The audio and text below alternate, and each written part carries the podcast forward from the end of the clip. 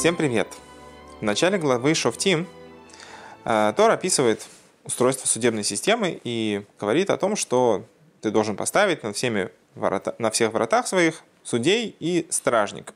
Поскольку мы стараемся выучить из э, всего, что написано в Торе, какой-то урок, который касается нас самих, то важно разобраться, а какое вообще каждому конкретному человеку имеет отношение идея Торы о судебной системе. В принципе, э, это вопрос очень такой хороший, потому что, э, говоря о идее назначения судей, назначении вообще как бы, э, тех, кто будет следить за выполнением их решений, поддерживать порядок, в принципе, в целом эта обязанность лежит на властях. То есть Э, не то, что каждый отдельный человек должен назначить себе какого-то конкретного судью и вот как бы слушаться его указом. Государственный, э, обязанность государственного строя э, определиться также и с тем, как будет функционировать судебная система. То есть это не то, что э, каждый конкретный человек физически должен реализовывать эту, эту задачу. Да? То есть это должно реализовываться в рамках его участия в, в государственном как бы, управлении. Ну, то есть как человек участвует в создании судебной системы как член государства, как гражданин, а не только как отдельный человек. Да? То есть идти, выбирать судью, говорить, вот ты будешь судьей, там, собирать э, не знаю, подписи за его назначение и так далее. Ну, то есть эта обязанность, она лежит в большей степени на, на, на государственных как бы, органах, на правительстве, на правителе.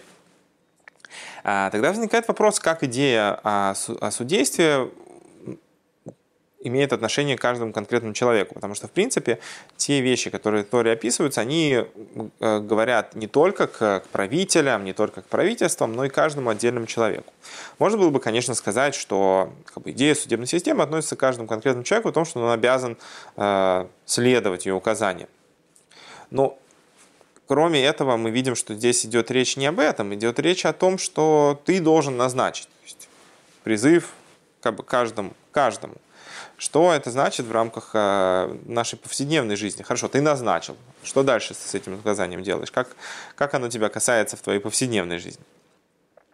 Э, на самом деле идея судебной системы, она э, относится не только к понятию государственности и вообще к тому, как люди живут в человеческом сообществе, но также как отдельно взятый человек сравнивается с целым миром, также судебная система относится на самом деле и к отдельно взятому человеку. А, каким образом? Из э, самой этой фразы, которая э, использует э, Тора в начале этой главы, следует то, каким образом это работает. Почему говорится о том, что судьи и стражники должны быть назначены на, на всех вратах? Почему не говорится просто везде? Дело в том, что под воротами в данном случае подразумевается э, то, что для человека является его вратами, то, через что осуществляется об, об, а, обмен ну, в городе с внешними э, соседями, другими городами и странами.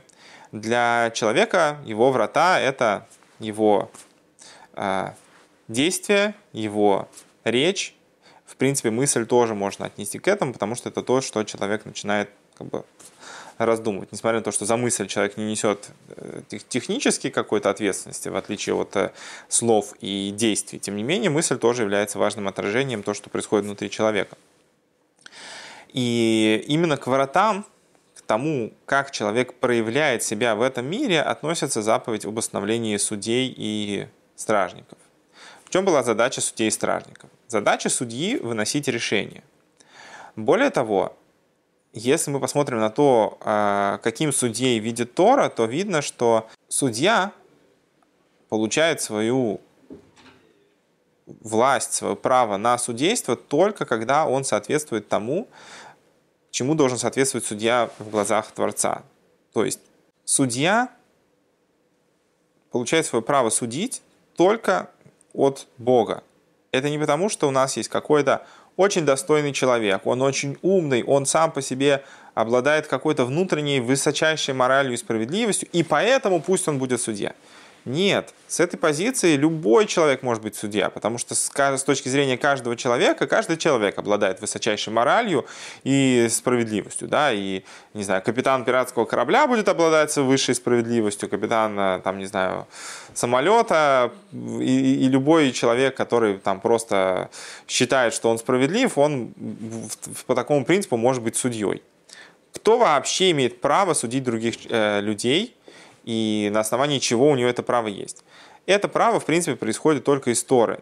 Только на основании э, принципов Торы возможен справедливый суд. Потому что границы справедливости, они определяются не том, что все люди решили, что вот это так хорошо, теперь давайте поменяем весь закон. А понятие добра и зла, того, что правильно и неправильно, оно на самом деле во многом даже, когда мы об этом не задумываемся, даже на те законы, посмотрев, э, которые действуют сейчас в большинстве стран, они все на самом деле идут из принципов Торы. Там, запрет убивать, воровать и так далее. Но эти принципы должны строиться на принципах Торы, потому что иначе если судебная система отталкивается от чаяния людей, например, от каких-то других понятий, то в конце концов все эти принципы уплывут в любую сторону. То есть, э, если мы будем отталкиваться от каких-то э, своих собственных взглядах э, на запрет убивать или запрет воровать, то в конце концов мы можем прийти к тому, что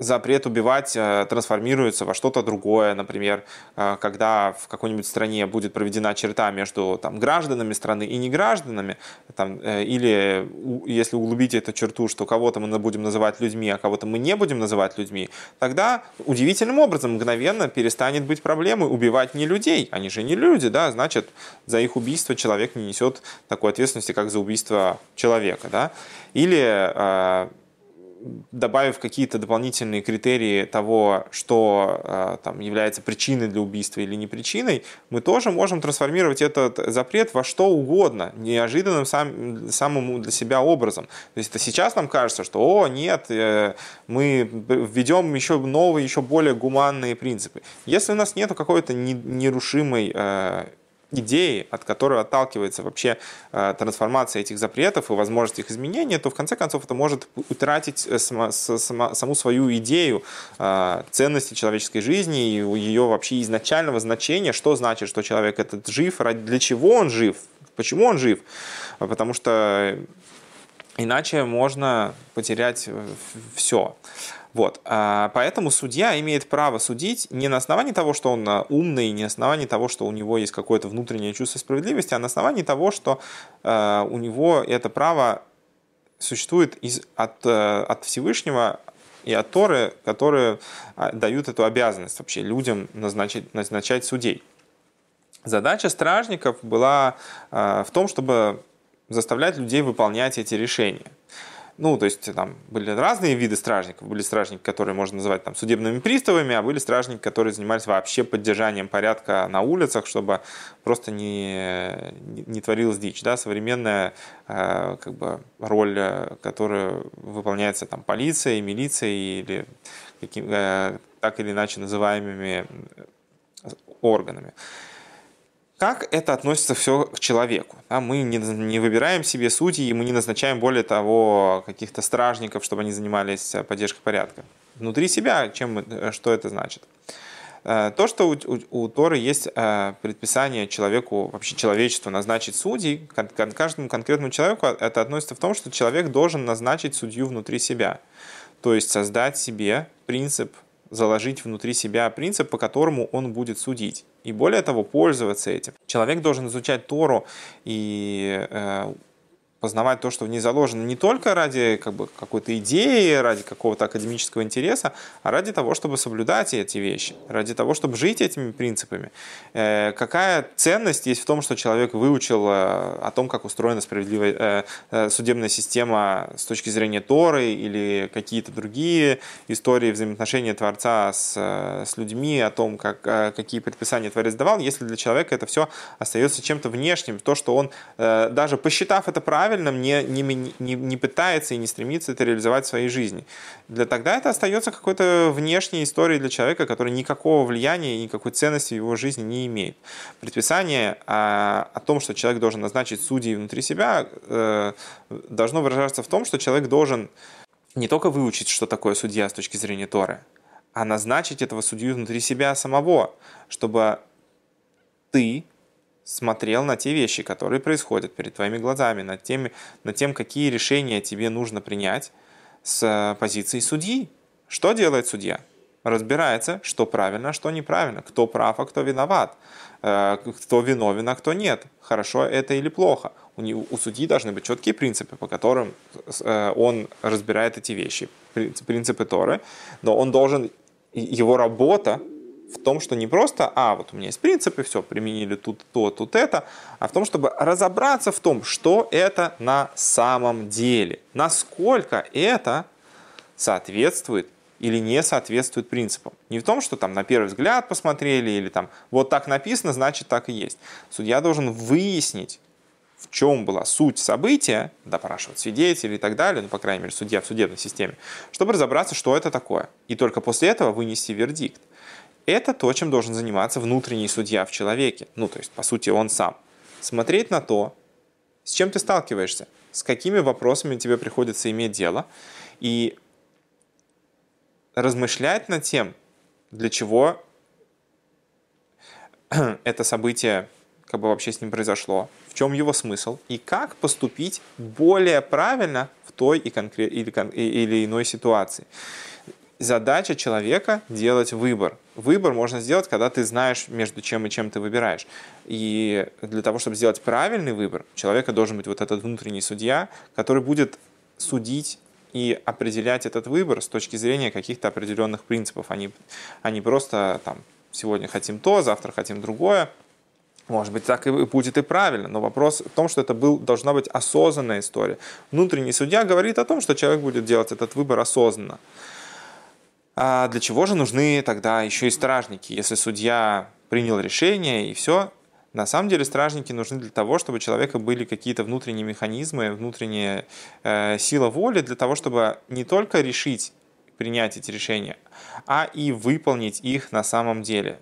То есть человек должен создать себе еще и систему э, мер и противовесов для того, чтобы не просто э, принимать решение, что вот, окей, я знаю, что это хорошо, но для того, чтобы заставить себя исследовать этим решением тоже, выработать для себя какую-то систему, ну, потому, почему какую-то, потому что для каждого человека на самом деле это в какой-то степени индивидуальная рабочая э, э, модель. Когда человек знает, что, например, у него есть какая-то проблема, предрасположенность к каким-то негативным вещам, человек должен подумать над тем, как ему с этим бороться, как ему найти для себя э, какие, какие-то там модель поощрений или наказаний, а, которая приведет его к тому, что он, да, сможет э, начать жить в каких-то рамках когда у него есть какая-нибудь склонность к чему-то неправильному. Как ему ограничить себя в том, что он действительно перестал э, поддаваться своим желаниям? Даже если у него, допустим, есть четкие понимания, четкий компас, что хорошо, а что плохо, если у него не будет э, какой-то внутренней, э, внутренней, как бы, внутренней полиции, да, которая будет следить за тем, как он себя ведет, то только судей будет недостаточно. На самом деле, во времена Машеха останется только, только судебная роль, потому что если бы у людей было желание всем выполнять волю Всевышнего, то нужно было бы только разбираться с тем, в чем она конкретно заключается. Поэтому нужны будут люди, по крайней мере, до того момента, когда э, мир изменится, э, нужны будут люди, которые будут э, по факту разбирать, в чем заключается в данном случае воля, воля Всевышнего, а человек уже будет сам стремиться ее выполнять. Но пока мы не находимся на таком уровне, нам нужны все действующие лица судебной системы, и внутренние судьи, и те, кто э, будет э, заставлять нас выполнять ее э, решения справедливой судебной системы, и те, кто будут следить за тем, чтобы мы не забывались и вели себя достойным образом. Поэтому, казалось бы, вот это общее указание к государству, к правителям сделать справедливую судебную систему, на самом деле это является указанием и каждому человеку в отдельности а, для того, чтобы жить по справедливости, по законам и не терять голову, не терять контроль э, над тем, как ты вообще живешь что, что с тобой происходит, чтобы идти прямой дорогой и не сходить с нее.